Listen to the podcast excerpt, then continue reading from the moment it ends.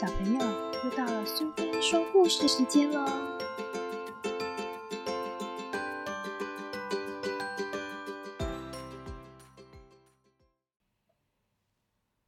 今天我们要讲的故事是《谢谢你的跑步鞋》，作者是 Frederick Lip，绘者是 Jason Gellard，译者是杨佩颖，由明兰国际所出版。苏菲住在一个四季如夏的地方，可是，一到雨季，大雨就会一直下，一直下，好像永远都不会停。这是个又闷又热的上午，苏菲把眼睛眯起来，挡住阳光。一阵嗡嗡的声音突然传来，声音越来越大，受到惊吓的小猪开始四处乱跑。鸡群也跟着咯咯叫。苏菲直直的站着，就像是屋旁冒出来的一根竹笋。那一定是数字人的吉普车。他眯着眼睛想。每年都有一个男人从城里开着吉普车到村里，大家都叫他数字人。他的工作就是调查村子里的人口。这天，他来到了苏菲家。这里住了几个人？两个。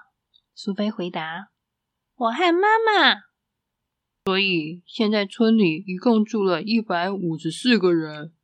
去年这里住了。数字人停了一下，他听说苏菲的爸爸因为村里没有医生，来不及治病而去世了。苏菲盯着数字人的鞋子看。你以前没有看过布鞋吗？数字人问。苏菲涨红了脸，想到心中的小小愿望：如果能有一双鞋子，愿望说不定就能成真。我们一起到河边去吧。数字人说：“用泥巴来量量你的脚。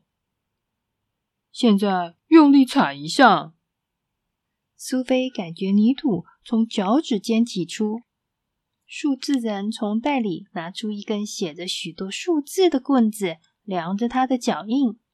他边摸下巴边说：“你等着，再过三十天就能得到一份惊喜的礼物。”苏菲一直在算，到底过了几天，直到一辆邮车出现，将包裹送进他家。他屏住呼吸，打开包裹，是布鞋。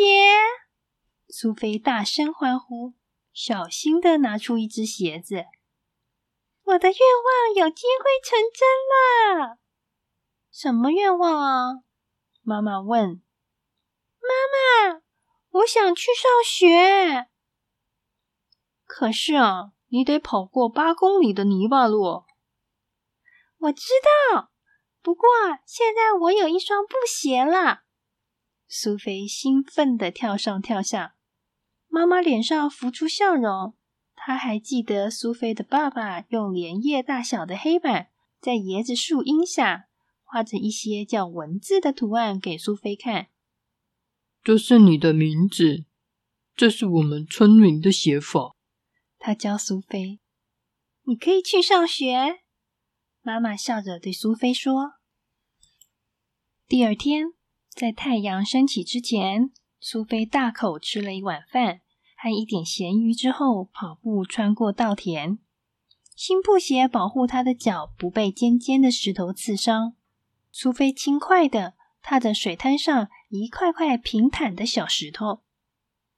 她跳过小溪，跑过一个月只有一辆车开过的小路。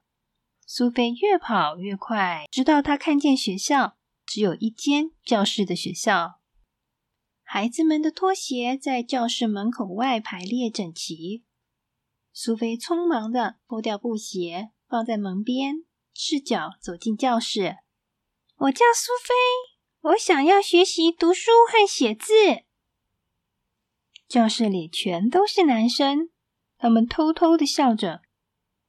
安静，安静！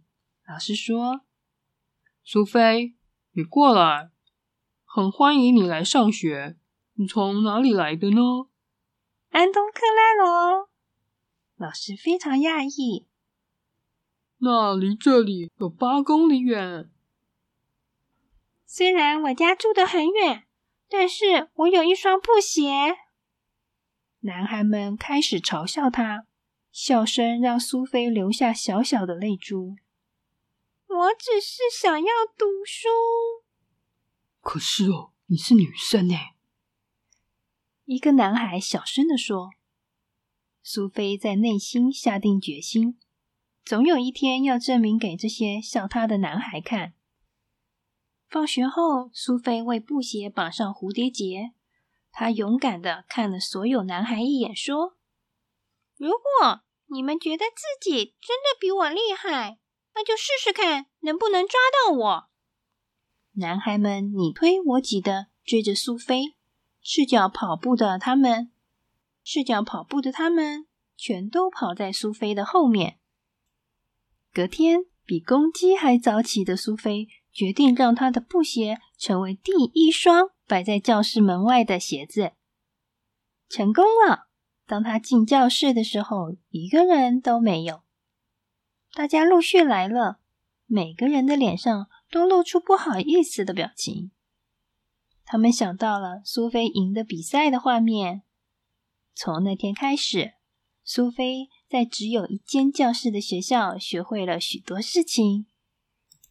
一年后的某天早晨，苏菲和妈妈坐在一起，天边乌云密布，很快就要落下第一滴雨。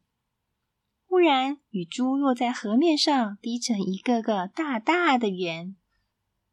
雨季开始了，表示数字人又要开着红色的吉普车到村里来了。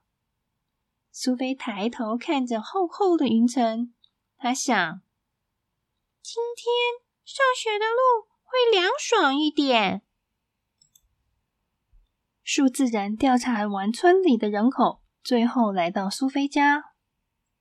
数字人低头看着苏菲的光脚丫：“你的布鞋呢？”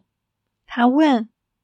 苏菲叉腰笑着说：“我只有在上学的时候才穿哦。”数字人笑了。这次换我给你礼物，苏菲说：“跟我来。”他们走到河边，苏菲低下头，害羞的说：“有一天，我要在村子里盖学校。还有，还有什么？”数字人问。“我想当老师。”苏菲说。她双手拿着竹棍。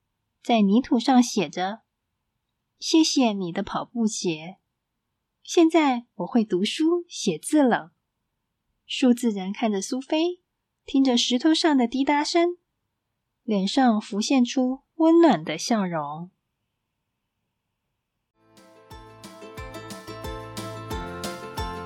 喜欢今天的故事吗？如果你喜欢苏菲说故事时间，别忘了追踪并分享频道哦。谢谢聆听，下次再见。